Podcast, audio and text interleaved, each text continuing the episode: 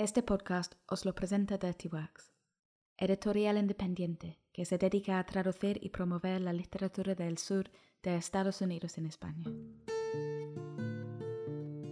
Soy Rosa Fenbeck y este es el primer podcast de una serie en la que estamos trabajando para escuchar la historia que hay detrás de las historias, ahondando en las vidas de nuestros autores hasta dar con lo que les inspira y lo que les motiva, lo que les duele, lo que les aterra y los motivos y el modo en que llegaron a la escritura. En el podcast de hoy escuchamos a Alan Heathcock, el autor premiado de Vault. I grew up in an area in the south part of Chicago called Southland. Crecí en un barrio del sur de Chicago llamado Southland. Mi familia y yo, mi madre, mi padre y mi hermano. Éramos los únicos de toda la familia que vivíamos en esa parte de la ciudad. Los demás vivían en el campo. Crecer en Chicago fue muy interesante porque es un entorno muy urbano que enseguida se vuelve rural. Por ejemplo, una vez vi una pelea de bandas que se desató al borde de un maizal, algo que no se ve muy a menudo.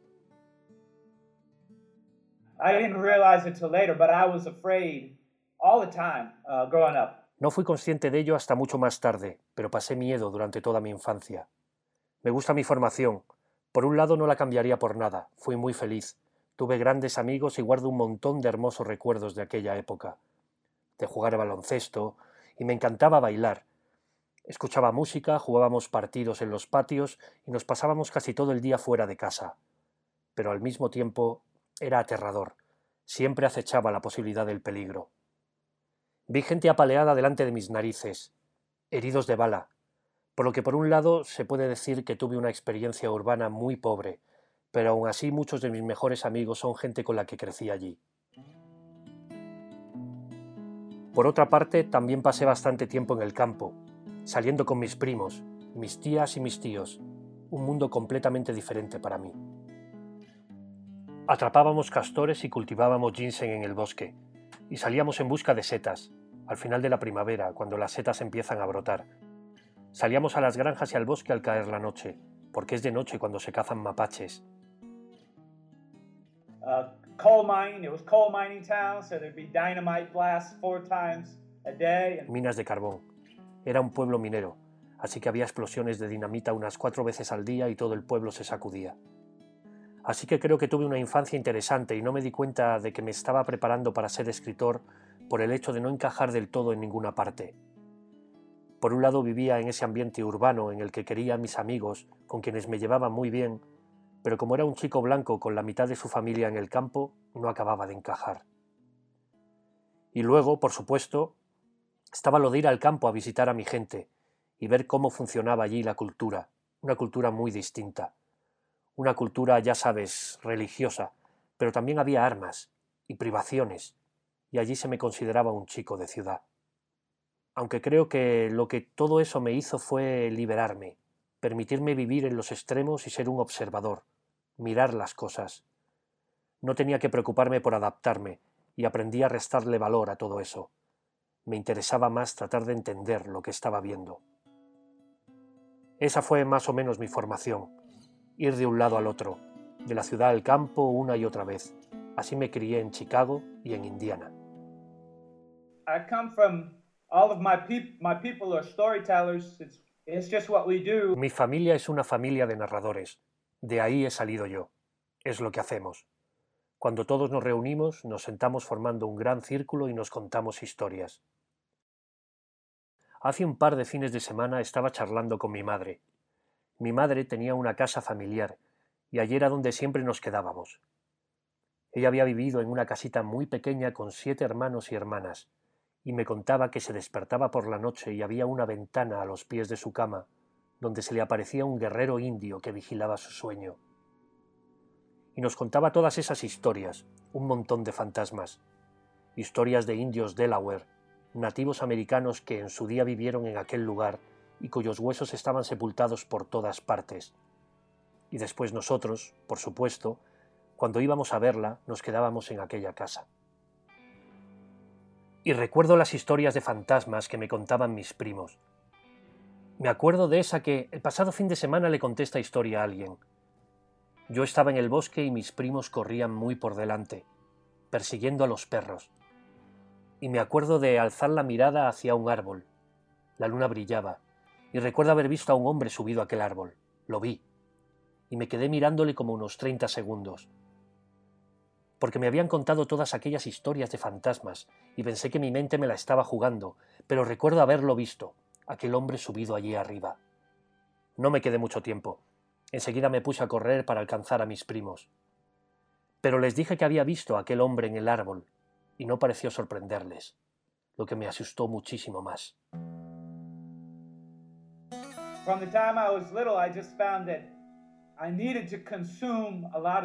Desde pequeño descubrí que necesitaba consumir un montón de historias.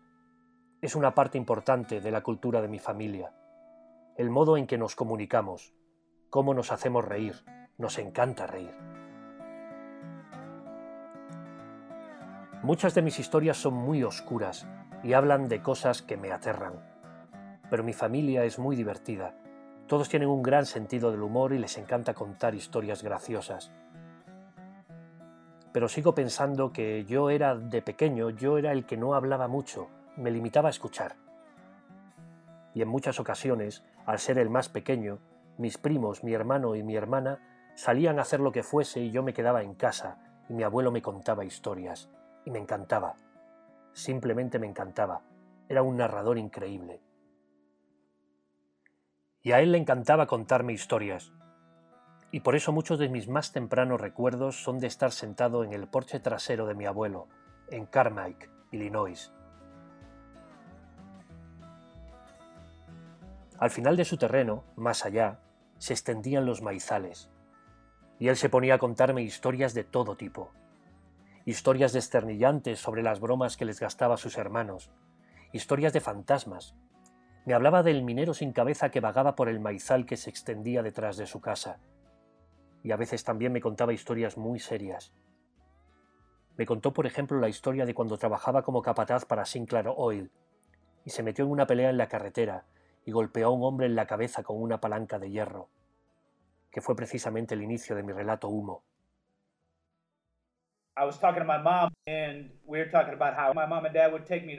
Hablaba el otro día con mi madre de cuando ella y mi padre me llevaban al cine cuando era pequeño.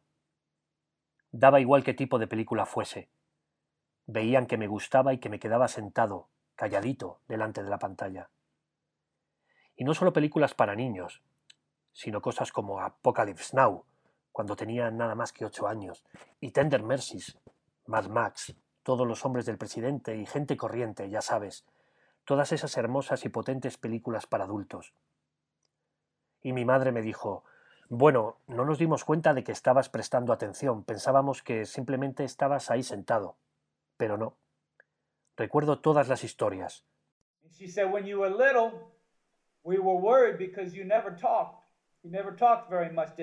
Luego me dijo, de pequeño estábamos preocupados porque no hablabas, casi no hablabas con nadie. Dejabas que fuesen tu hermano y tu hermana mayor los que hablasen por ti. De lo que nos dimos cuenta después es de que estabas escuchando todo lo que ocurría, que no se te escapaba nada. Y yo le conté que por la noche, antes de irme a la cama, me sentaba y me recontaba todas aquellas historias en mi cabeza. La historia que me había contado mi abuelo, o una película que había visto, o uno de los cuentos de mi madre. Me tumbaba en la cama contándome una y otra vez aquellas historias. Creo que, en parte, era mi manera de encontrarle un sentido al mundo.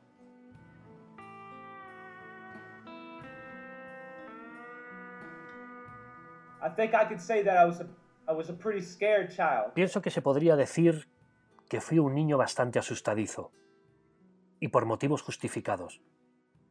Pero me volví hacia las historias y comencé a interesarme por ellas porque me ayudaban a darle un sentido al mundo, me ayudaban a mantener una conversación conmigo mismo. Me reconfortaban, incluso las películas más fuertes eran un consuelo. Creo que era una forma de encontrar consuelo y de intentar calmarme para conciliar el sueño. Y creo que por eso mismo sigo haciéndolo hoy. Por eso soy un consumidor de historias insaciable me veo más de 200 películas al año, leo 50 o 60 libros y escribo cada día.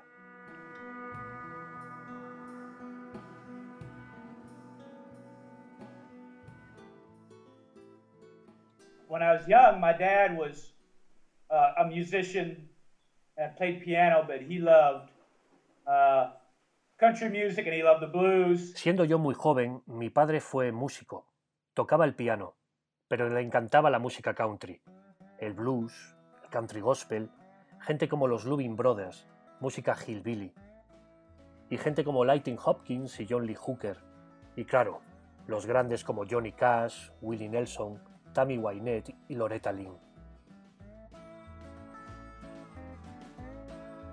Nos llevaba a los clubs de blues de Chicago, porque vivíamos muy cerca de donde estaban, y él siempre decía algo así como, bueno, ya sabes, yo me haré cargo de mis hijos, y nos metía en aquellos clubs que por aquel entonces no sabía que eran aterradores, pero nos metía en aquellos garitos e íbamos a escuchar blues.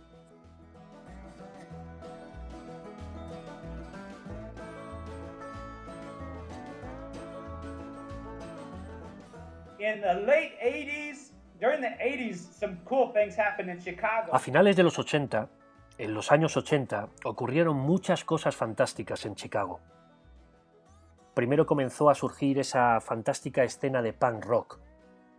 Steve Albini, que al final produciría Nirvana, estaba ya en Chicago, así que estaban todas aquellas bandas, Naked Regan y Peck Boy, y yo me metí mucho en ese rollo a lo largo de mi adolescencia.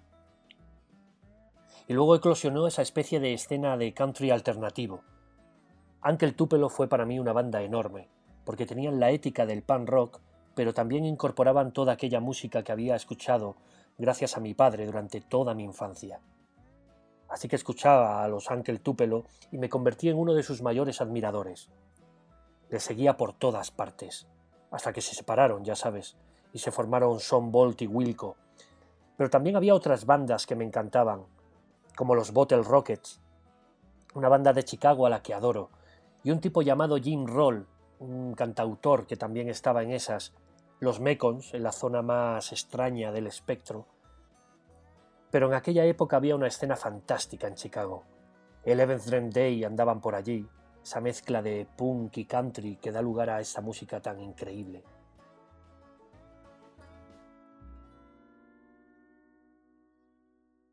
I moved out here uh, for two reasons. Well, a, few reasons. Me mudé aquí por dos razones. Bueno, por unas cuantas razones.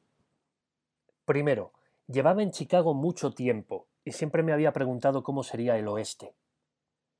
Y entonces me enteré de que había un programa de escritura a punto de iniciarse en la universidad de aquí, a cargo de un escritor que me gusta mucho, Robert Olmsted. Así que llamé para ver si podía asistir a sus clases y me dijeron que sí. Y entonces un viejo amigo mío que se llama Anthony Doerr, que acaba de ganar el premio Pulitzer, él y su mujer se habían mudado aquí y me dijeron, vente, esto es genial. Así que cargué mi camioneta y me vine para aquí.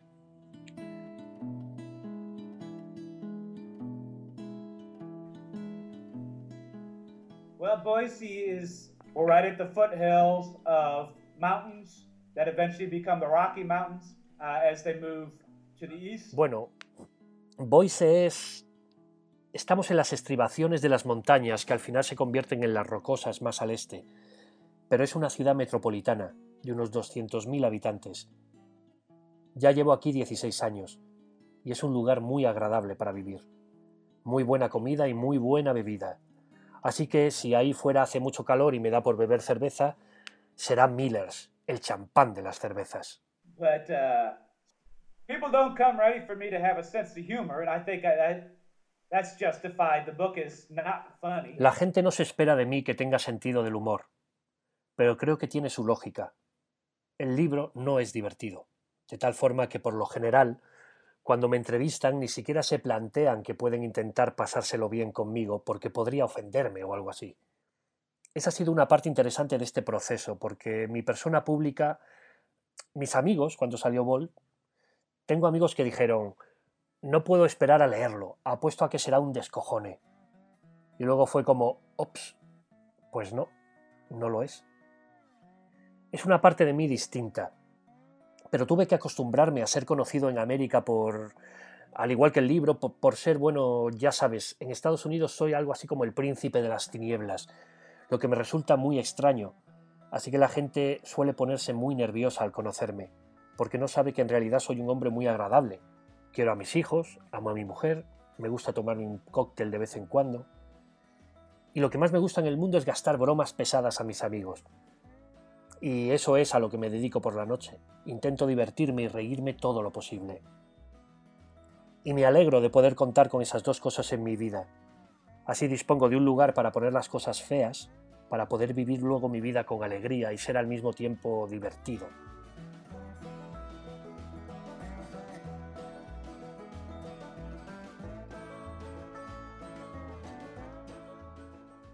My Voltmobile is where I work. I'd be out there now, but the internet come very well out there. Mi Volt móvil es el lugar donde trabajo.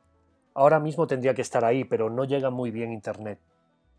Pero sí, está ahí fuera, al lado de la casa, en el camino de entrada, a la sombra de un árbol enorme. Es donde me meto para salir de este mundo y meterme en el otro. Es una caravana Roadrunner de 1967 que le compré a un policía estatal retirado. En su día fue un vehículo para vigilancias y seguimientos, para acechar a los criminales, y aún tiene todas las placas de esa época, de la Policía Estatal de Idaho. Tiene una madera preciosa, dentro todo es de madera. Y claro, con toda esa madera, él... Para él era la niña de sus ojos. De hecho, se puso a llorar cuando me la llevé. Es como una de esas historias del viejo oeste, como una canción country. El tipo se había casado y él y su esposa se iban a mudar, por lo que tenía que deshacerse de su perro y de su caravana. Y la verdad es que yo me sentí fatal por aquel hombre. Era un auténtico caballero, un anciano, y literalmente se le inundaron los ojos de lágrimas. Pero el caso es que me llevé la caravana y fue como, ok, ya me largo de aquí, tío, buena suerte. Pero es increíble. Tengo una fotografía de Robert Mitchum en el papel del predicador, Sí, amor, odio, amor, odio. Está encima de mi cabeza, mirándome mientras trabajo.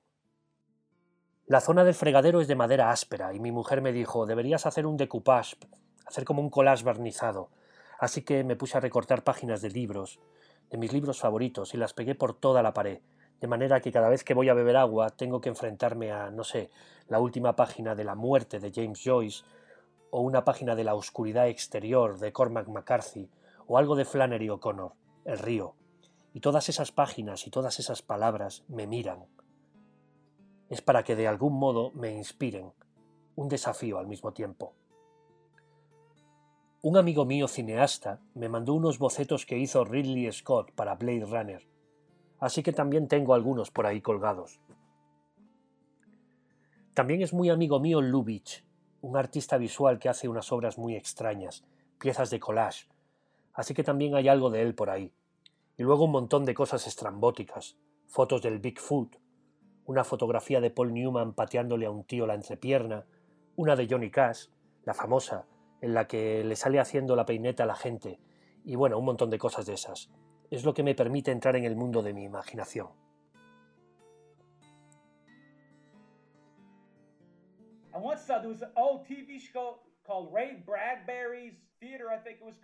Una vez vi, estaba ese viejo programa de televisión que se llamaba El Teatro de Ray Bradbury. Creo que se llamaba algo así. Lo presentaba Ray Bradbury y era como el Twilight Zone, pequeñas piezas basadas en sus cuentos. Y siempre empezaba con... Bueno, veías a Ray Bradbury en su despacho, un despacho súper desordenado, lleno de cosas extrañas, como muñecos raros, estatuillas, fotografías, y eso siempre me impresionaba y era como, joder tío, yo quiero tener mi propio despacho Bradbury, lleno de cosas extravagantes, un lugar en el que cuando la gente entra se siente incómoda de lo raro que es, pero en el que cuando entro yo es como saltar al interior de mi mente. Eso es el bot móvil.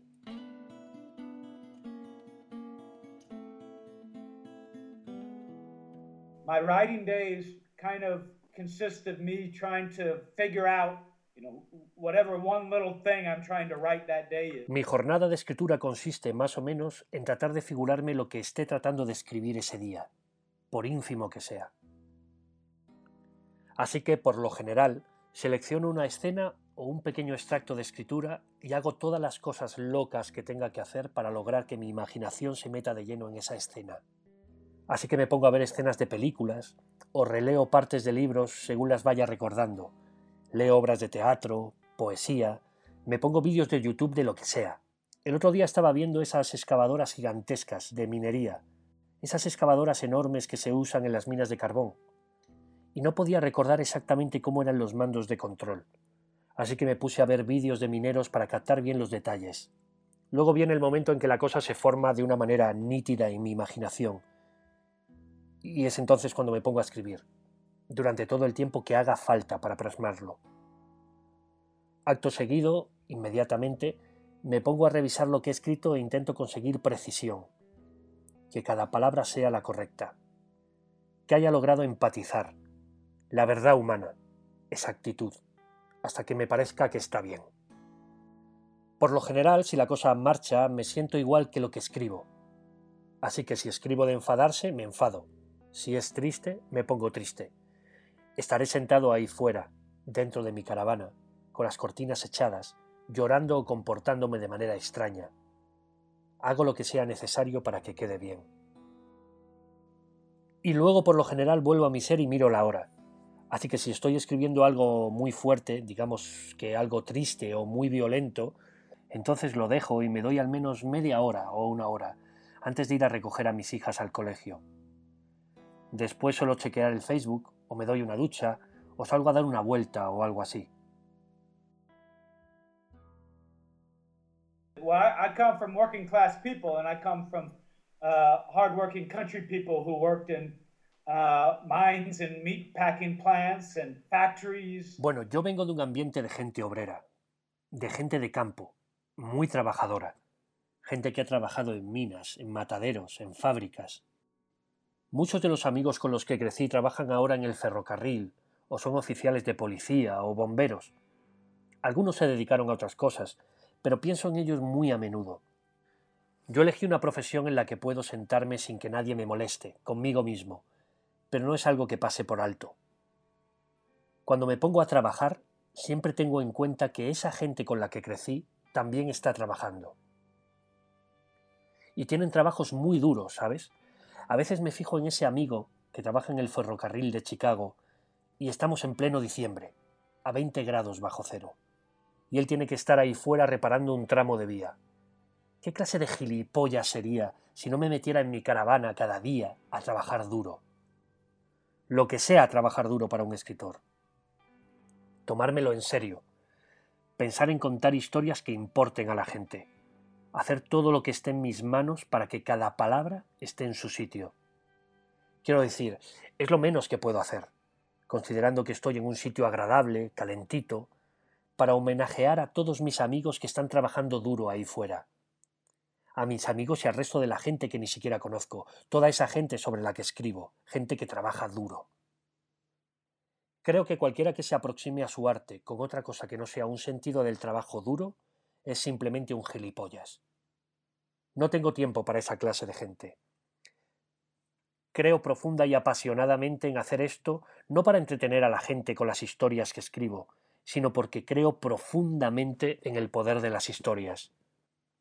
Así que llevo eso conmigo y me cabrea cuando estoy ahí sentado tratando de escribir historias. A veces me meto en la caravana los fines de semana porque pienso en la vida que me he creado y quiero asegurarme de que no soy un imbécil que se está reblandeciendo y que se está ganando la vida gracias a la gente que lee libros. Tengo que sentir que hay algo más, tiene que haber otra cosa. Y la hay. Así que Larry Brown es uno de los míos. Trabajo sucio, trabajo duro. Ya sabes, eso es lo que hacemos.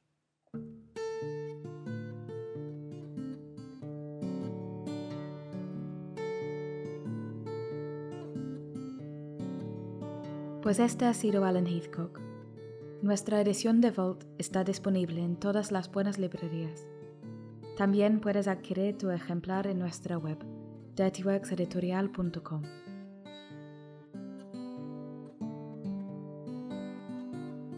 Este podcast está producido por Dirtyworks. En la dirección yo misma. Música extraída del documental American Wack, compuesto por Audience y producido por Verde Producción. Voz y narración de Javier Lucini. Especiales agradecimientos a Marta Velasco, Tomás Cobos, Nan Illustration y UDL Libros. Recordar que podéis escuchar nuestros podcasts en iTunes, SoundCloud o en dirtyworkseditorial.com. Para mantenerte al día con lo último de Dirtyworks, únete a nuestras páginas de Facebook, Twitter e Instagram. También puedes apuntarte en nuestra newsletter.